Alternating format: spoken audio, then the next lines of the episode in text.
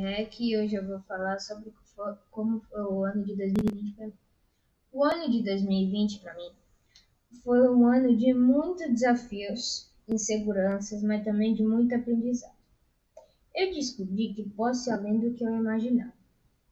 Eu aprendi muitas coisas como cozinhar, aprendi a mexer mais com tecnologia e desenvolver habilidades manuais e também desenvolver mais aprendizados escolares. Nessa pandemia, eu tinha medo de pegar o vírus.